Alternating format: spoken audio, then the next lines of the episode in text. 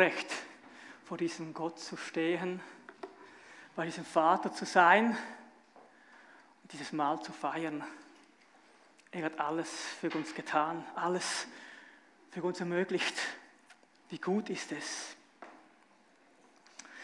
Ja, heute darf ich mit euch weiterfahren in dieser Predigtserie aus dem Philipperbrief, ansteckende Philipperfreude. Wir kommen zum vierten Thema heute Morgen mit dem Titel Ewige Spannung, unser Bemühen, Gottes Geschenk. Das beginnt bereits bei der Predigtvorbereitung. Wenn ein richtiger Pfingstprediger, der kommt ja auf die Kanzel und erwartet, dass dann der Heilige Geist ihm die Predigt gibt. Und eine Vorbereitung im Vorbild ist eigentlich Unglaube.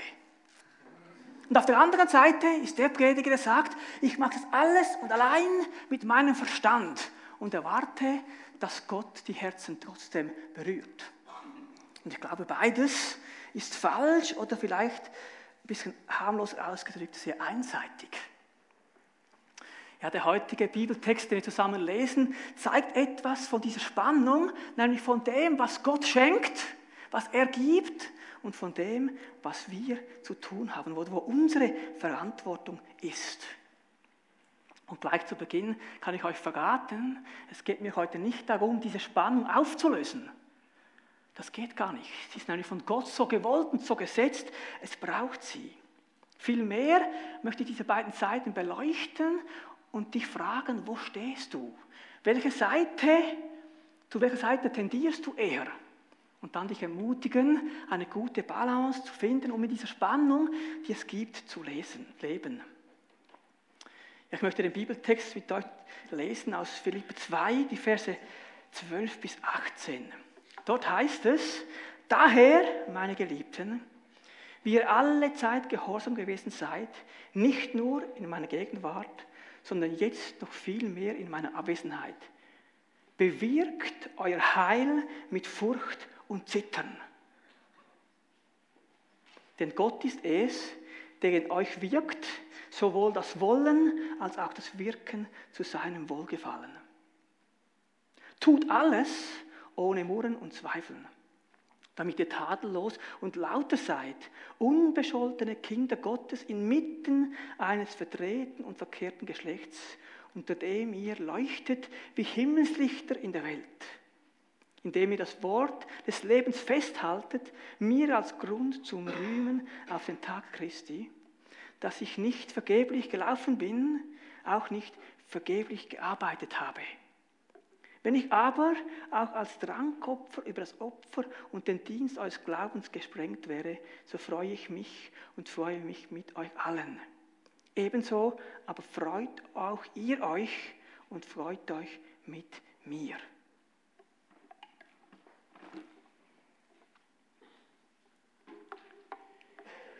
Bewirkt euer Heil mit Furcht und Zittern.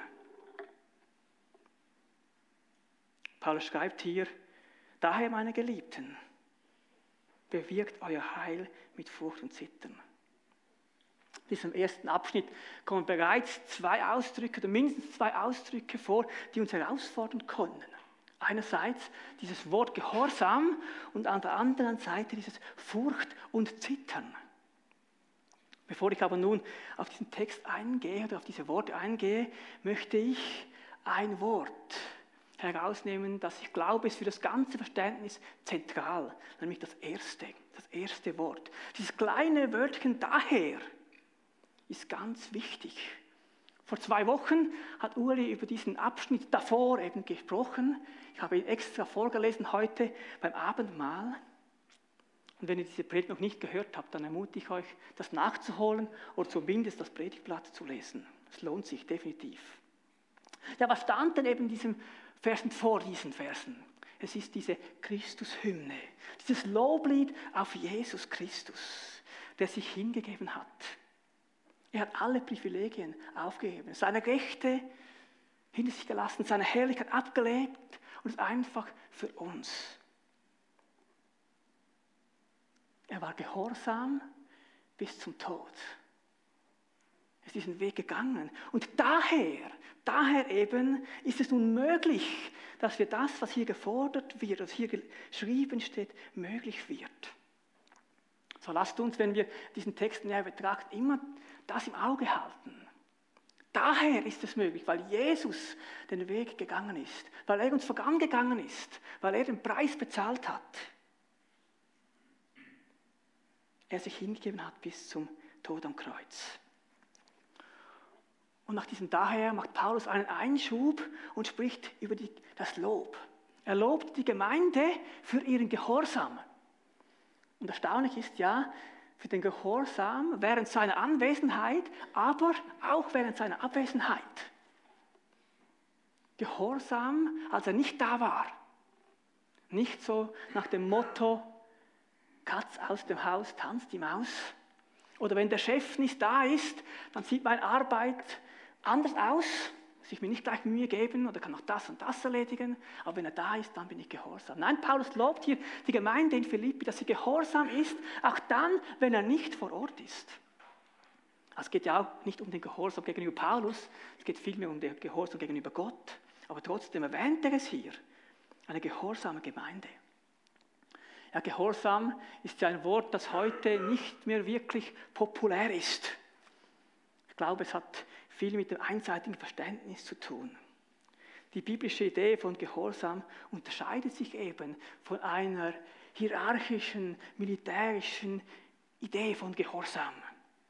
Es geht nicht einfach darum, Befehle auszuführen, egal was ich will, sondern es geht um viel mehr. Der biblische Gehorsam umfasst nicht einfach eine lustlose Disziplin, die ich so mache, weil ich halt muss. Nein, es ist vielmehr ein Ausdruck von Liebe. Ein Ausdruck von Leidenschaft. Gehorsam ein Ausdruck von Leidenschaft. Gehorsam ein Ausdruck von Beziehung. Wenn wir ganz an den Anfang der Bibel gehen, dann merken wir, sehen wir, dass genau das Gegenteil von Gehorsam die Zerstörung, den Tod brachte. Als der Mensch ungehorsam wurde, zerbrach diese wunderbare, liebevolle Beziehung zwischen Gott, dem Vater und dem Menschen. Ungehorsam trennte den Mensch von Gott, brachte Zerstörung in die Welt. Und so glaube ich, dass Gehorsam eine Grundvoraussetzung ist für die Beziehung zu Jesus. Das ist entscheidend dafür.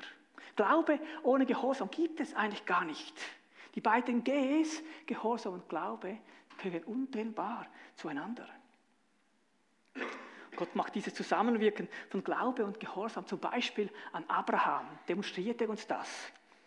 Im Hebräerbrief wird diese Geschichte nochmal aufgenommen aus dem Alten Testament und dort heißt es in Kapitel 11, wie kam es, dass Abraham dem Ruf Gottes gehorchte seine Heimat verließ und an einen Ort zog, der nach Gottes Zusage einmal sein Erbbesitz sein würde. Warum machte er sich auf den Weg, obwohl er nicht wusste, wohin er kommen würde? Der Grund dafür war sein Glaube. Der Glaube und der Gehorsam gehören zusammen. Durch Glauben gehorchte Abraham. Durch Glauben zog er aus, machte einen Schritt in eine Richtung, obwohl er nicht wusste, wohin es geht. Auch wir wissen nicht immer, wohin es geht. Gott kann uns Verlangen in unser Herz geben oder Visionen sichten und dann lasst uns doch gehorsam sein. Gehorsam als Ausdruck von dem Glauben, als Ausdruck von Liebe gegenüber Gott. Ja, diese Liebesbeziehung zwischen dir und Jesus drückt sich aus, indem du gehorsam bist. Nicht aus Zwang, nicht weil du musst, sondern weil du diesen Gott liebst. Glaube, deshalb sagt Jesus auch in Johannes 14, Vers 15, wenn ihr mich liebt, werdet ihr meine Gebote halten. Als Ausdruck der Liebe, als Ausdruck der Liebe sollen wir gehorsam sein. Diese Woche habe ich zu Hause im Garten gearbeitet, habe Sträucher geschnitten und Äste zusammengetragen. Und glaubt mir, nicht weil es mein Hobby ist oder meine Leidenschaft, sondern aus Gehorsam als Gehorsam gegenüber meiner Frau. Nicht, nicht, nicht, weil ich einen Befehl von ihr ausführen musste. Nein, sondern aus Liebe. Aus Liebe, weil ich ihr helfen wollte. Und ich glaube, genau das ist es. Gehorsam aus Liebe und nicht aus Zwang. Es war ein freiwilliger Entschluss von mir. Und dann fährt Paulus ja hier weiter und sagt, bewirkt euer Heil mit Furcht und Zittern. Luther übersetzt es so, schafft, schafft, dass ihr selig werdet mit Furcht und Zittern. Was meint Paulus denn hier? Widerspricht er hier nicht ganz klar unserem Verständnis? Unsere Rettung ist doch ein Gnadengeschenk. Wir können gar nichts dazu tun. Jesus hat doch die Errettung am Kreuz total verbracht. Was meint Paulus nun hier? Wir können ja zu dieser Rettung nicht das Geringste hinzutun, oder? Ja, selbst das Annehmen oder der Glaube dafür ist nicht unsere Leistung, sondern ein Geschenk des Heiligen Geistes. Ruft beruht doch unsere Heilsgewissheit, oder nicht? Wie kann also Paulus das schreiben? Stößt er nicht alles um, was er uns bis damit gelernt hat? Was sollen wir nun tun? Was sollen wir glauben? Zu was führt das? Lass uns das ein bisschen anschauen. Ja, und dann erst noch, mit Furcht und Zittern kommt noch dazu. Ich möchte diesen Begriff mal kurz erklären. Furcht und Zittern, wie der im, Alten Testament, im Neuen Testament gebraucht wird, sehen wir auch in Parallelstellen, hat nichts zu tun mit bedrängender Angst. Es ist nicht eine bedrängende Angst, die wir haben sollen vor Gott und in dem etwas bewirken, um das geht es gar nicht. Wenn jemand zum Beispiel sagt, er wurde mit Pauken und Trompeten empfangen, dann hat das nichts mit Pauken und Trompeten zu tun, sondern es geht da um einen pompösen Empfang, um einen wohlwollenden Empfang. Und hier in Furcht und Zittern geht es darum, dass wir in einem guten, gesunden Respekt, in einer Ehrfurcht, in einer tiefen Ehrfurcht diesem Gott begegnen. In einer tiefen Ehrfurcht etwas tun und nicht aus Angst. Wir sollen mit Respekt und Ehrfurcht unser Heil verwirklichen. Ja, diese Furcht des Herrn ist eben nicht etwas Zerstörendes, sondern ist eine erlösende Furcht. Eine erlösende Furcht, die uns näher zu Gott bringt und uns hilft, uns vom Bösen abzuwenden. Ja, Paulus ist übrigens nicht der Einzige, der sagt, dass es etwas braucht von unserer Seite her. Jesus selbst sagt im Matthäus-Evangelium in der Rede über die Endzeit, wer aber bis ans Ende standhaft bleibt, wird gerettet. Wer aber bis ans Ende standhaft bleibt, wird gerettet. Wir erkennen also, das standhaft bleiben, wie es Jesus sagt, oder dieses Schaffen, dieses Heilverwirklichen, etwas mit unserer Verantwortung zu tun hat. Und lasst uns zum Verständnis noch diesen Vers 13 hinzunehmen. Es heißt ja hier, daher meinen Geliebten, bewirkt euer Heil mit Furcht und Zittern. Und dann, denn Gott ist es, der in euch wirkt, sowohl das Wollen als auch das Wirken zu seinem Wohlgefallen. Und auch hier wieder, der Vers 13 hat ein wichtiges Wort in sich. Es beginnt mit dem, diesem Wort denn. Dieses Wort denn verbindet Vers 12 und Vers 13 miteinander. Und ich meinte, Vers, 12, Vers 13 ist eigentlich eine Begründung oder ein Weil für diesen Vers 12. Weil Gott allein das Wirken wirkt, weil Gott das Wollen schenkt, bleibt der Mensch eben nicht passiv, sondern wird aktiv, übernimmt Verantwortung für seinen Teil. Für Gott sind wir nicht einfach irgendwie eine Substanz, die er mit irgendwas füllt, sondern wir sind lebendige Wesen. Er schenkt uns das Wollen. Er schenkt uns das Wollen. Und wozu schenkt er uns das Wollen? Eben dazu, dass wir nun im Ernst auch wirklich wollen, dass wirklich gewollt wird. Ein Vergleich der Schöpfung hilft vielleicht. Unser Sehen hast nicht du bewirkt. Und dein Auge hast du auch selbst nicht geschaffen. Deine Gabe, ein Geschenk Gottes, dass du sehen kannst, dass du ein Auge hast. Aber was du mit dieser Gabe machst, Was du anschaust, wie du schaust, liegt ganz in deiner Verantwortung. Du kannst nicht Gott Schuld geben, wenn du deine Augen nicht gebrauchst. Das ist deine Aufgabe. Und so ist es ähnlich mit der Erlösung, mit dieser Gabe der Errettung und dem Heiligen Geist. Für mich als leidenschaftlicher Segler ist natürlich das Bild von Wind und Segel ein ganz treffendes, was das anbetrifft. Der Wind ist ein Geschenk Gottes. Du kannst ihn weder machen noch beeinflussen. Wenn er nicht weht, weht er nicht. Wenn er von hier weht, weht er von hier. Ja, du kannst darum bitten, dass Gott das ändern möge, aber du kannst es nicht selbst machen. Aber die Segel setzen, das ist deine Aufgabe. Das ist deine Aufgabe. Wenn es windet und du trotzdem stehen bleibst, kannst du Gott dafür nicht die Schuld geben. Es ist deine Aufgabe, das Segel aufzuziehen. Deine Verantwortung, die Segel so zu setzen, dass du optimal vorwärts kommst. Der Wind ist die Gabe Gottes. Gott schenkt das Wollen und das Wirken. Was wir damit machen, ist unsere Verantwortung. Letzte Woche waren wir, vorletzte Woche ist es schon, waren wir auf einem Segeltörn. Anfang hat es gut Wind, gut Wind, wir kamen gut voran und dann war plötzlich Flaute. Und dann war ich versucht, diesen Wind selbst zu machen. Wollte ja die geplante Route gehen. Und da kamen auch Stimmen auf der Crew, die das eigentlich wollten. Da muss ich ihnen ansehen, nein, ich kann den Wind nicht selbst machen. Es geht nicht. Ich muss das Gott überlassen. Das ist Gottes Part und nicht meiner. Aber wenn es windet, dann setzen wir die Segel. Und am Schluss waren wir alle zufrieden, auch dankbar für ein paar stille Momente, wo es nicht immer gewindet hat. Aber lasst uns die Verantwortung übernehmen. Ja, Jesus ist uns auch ein Vorbild in diesem, diesem Teil. Ich erinnere nochmals an die Predigt vor zwei Wochen, diesen Text.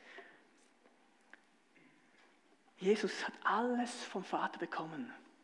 Alles hat er gekriegt. Und dann war er hier auf der Erde und hat sich nicht einfach ein tolles Leben gegönnt. So nach der Mutter, ich lebe in dieser Beziehung mit dem Vater, genieße mein Leben und bin einfach hier. Nein, er ging den Weg des Gehorsams. Er ging den Weg des Gehorsams bis zum Tod. Und jetzt kommt ein wichtiger Satz. Er ging den Weg bis zum Gehorsam nicht, um Sohn zu werden, sondern weil er Sohn war oder ist. Versteht ihr? Er ging den Weg des Gehorsams nicht, damit er Sohn werden kann, sondern weil er Sohn ist. Das ist ganz entscheidend. Er hat alles gegeben für dich und für mich. Und trotzdem hat er alles geschenkt bekommen vom Vater.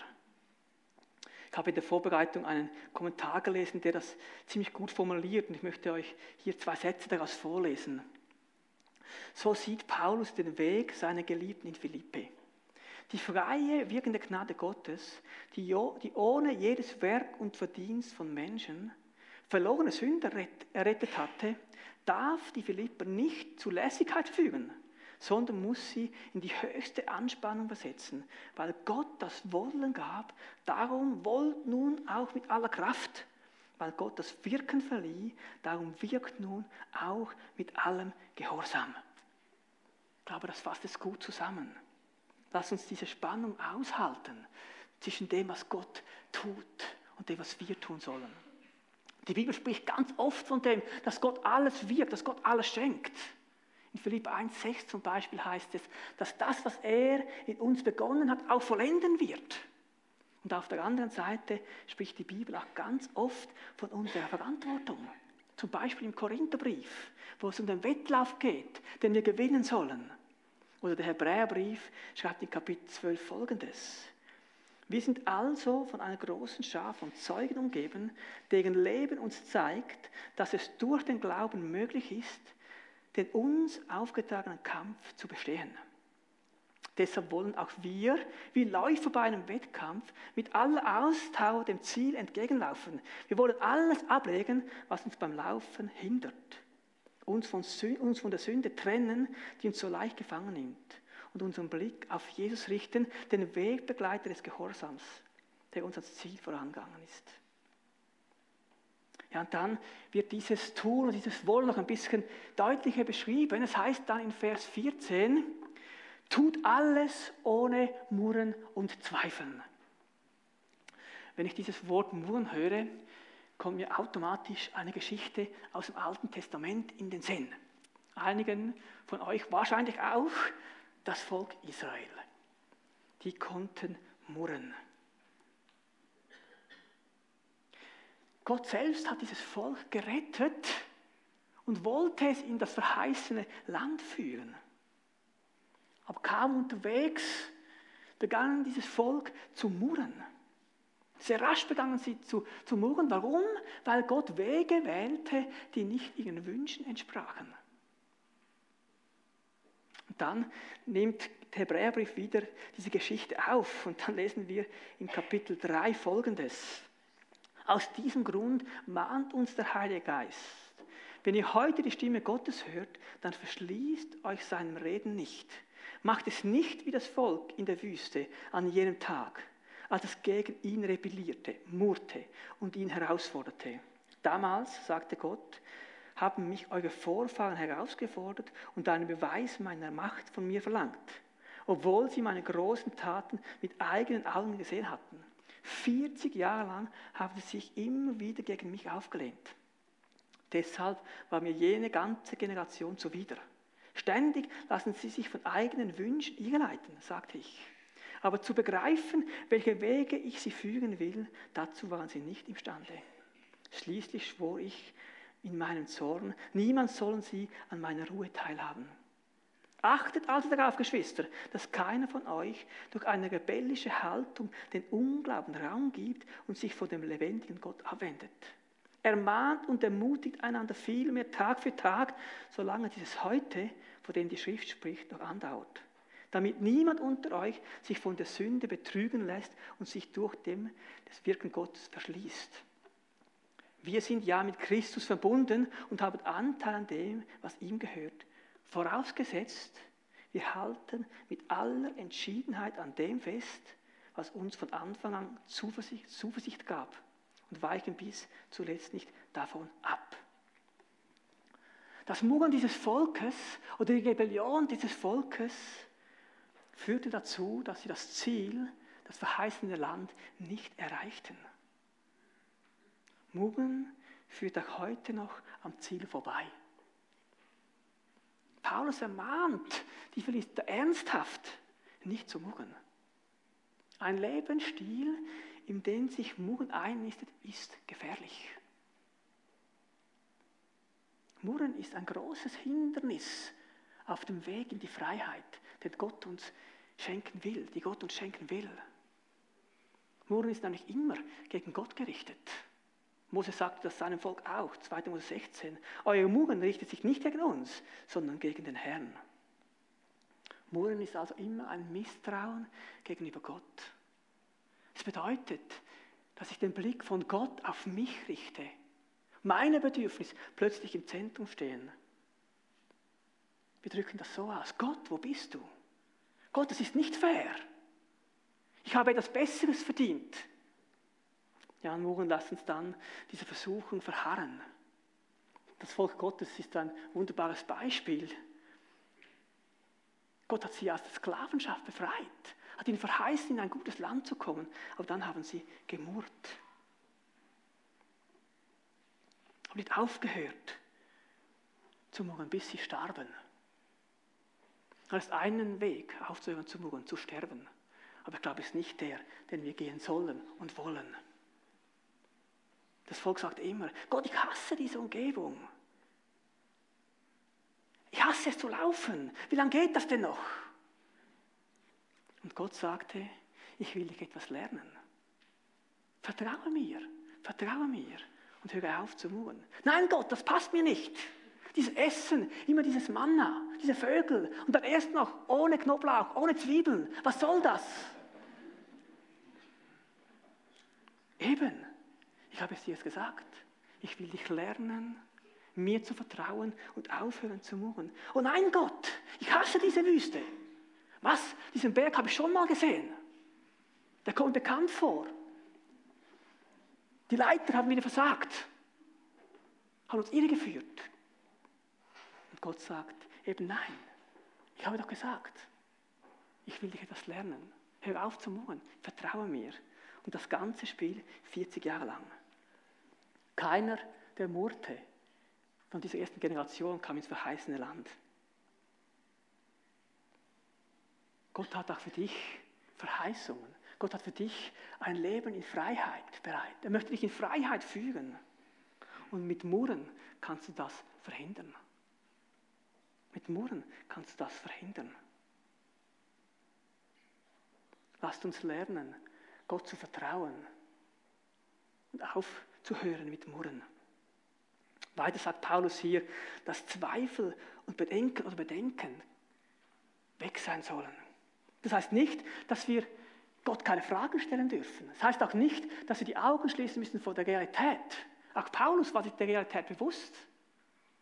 Er war im Gefängnis, sagt er, hatte kranke Mitarbeiter, wurde von Menschen verlassen und so weiter. Wir dürfen Gott Fragen stellen. Wir dürfen unser Leid auch sagen, unser Leid weitergeben, im Leid klagen. Aber es ist eben ein Unterschied zwischen Klagen und Anklagen. Für, für was benutzen wir unser Klagen oder unser Jammern? Benutzen wir es als Instrument der Rebellion?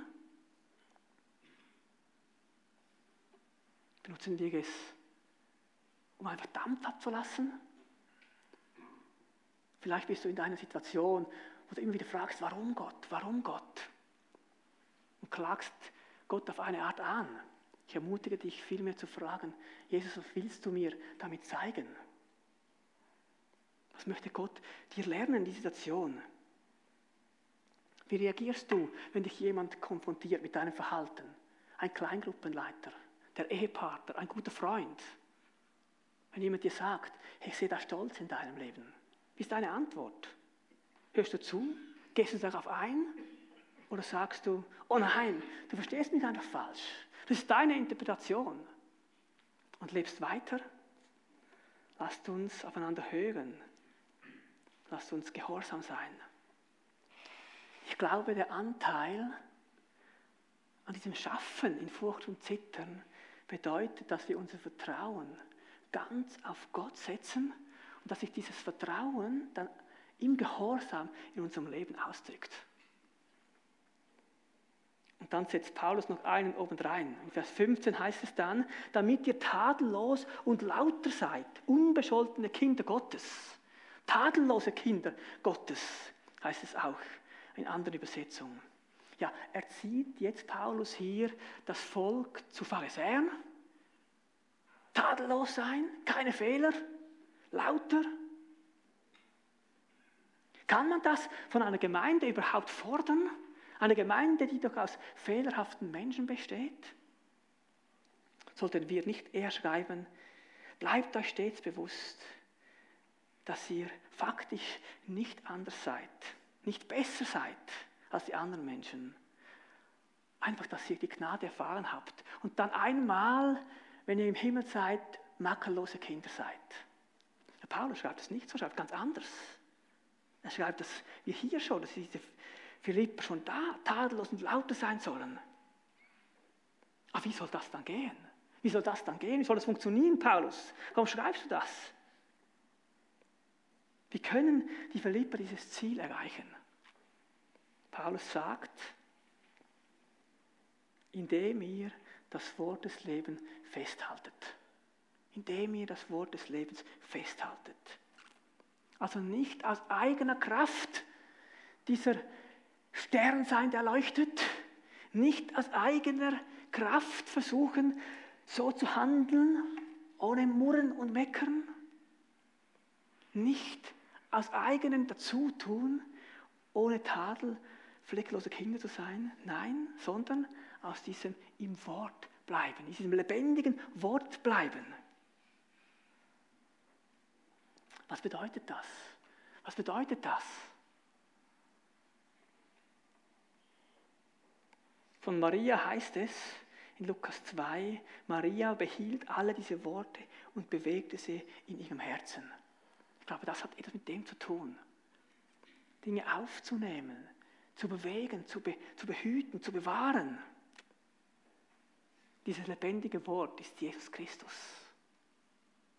Ich bin überzeugt, dass dann, wenn wir diesen Jesus Christus immer mehr aufnehmen, uns immer mehr mit ihm beschäftigen, tiefer in diese Beziehung hineinkommen, dann kann das, was Paulus hier fordert, geschehen. Nämlich, dass wir Jesus ähnlicher werden. Dass wir sein Reich, sein Wesen auf dieser Erde sichtbar machen können. Durch unser Vertrauen, durch unser Gehorsam, durch unsere Liebe. Weil wir dieses lebendige Wort, diesen Jesus Christus in uns tragen und diese Beziehung zu ihm zunimmt. Lasst uns an dem arbeiten.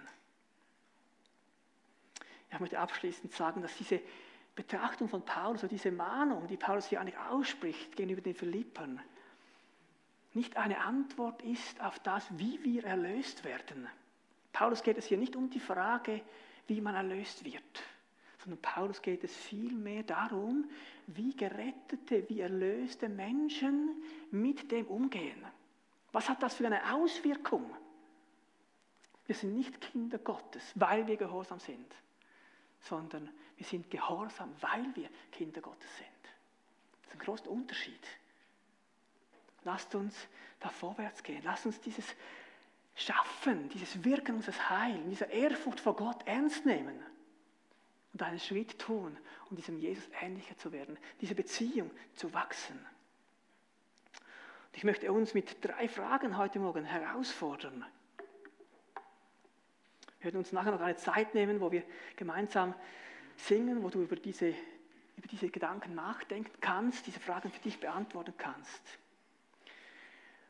Wo in meinem Leben bin ich am Murren?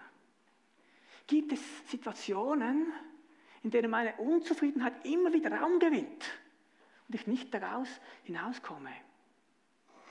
Wo ich Gott immer wieder anklage? Dann ermutige dich, heute einen Schritt zu tun. Gott um Vergebung zu bitten, dass du ihn angeklagt hast, dass du gemurrt hast. Und dann bitte ihn, dass er dir hilft, damit aufzuhören und das Vertrauen ganz neu auf ihn zu setzen, ihm zu vertrauen, dass er das gut meint. Wir haben einen guten Gott. Oder vielleicht bist du auch da und der Heilige Geist zeigt dir einen Bereich auf, wo du deine Segel richtig setzen musst. Wo du Gott Schuld gibst, weil es nicht vorangeht, aber der Wind ist da nicht da.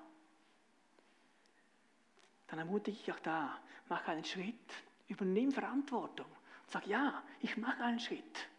Wir haben heute Morgen das Bild gehabt von Marianne, von diesem Glaubensschiff, wo es Zimmer gibt, wo man nicht hinaussieht. Es gibt aber auch Zimmer, oben, ganz oben.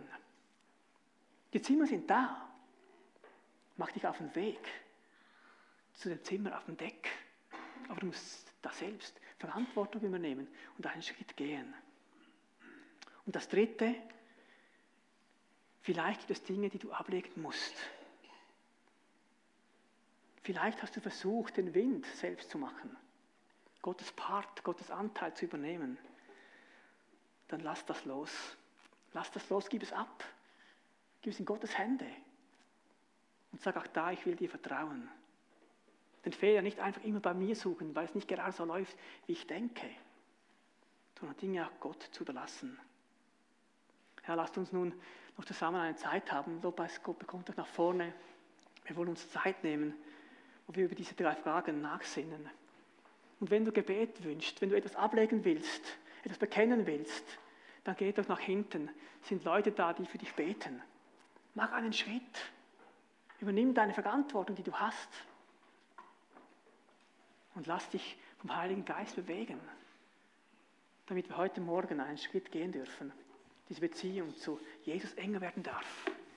Amen.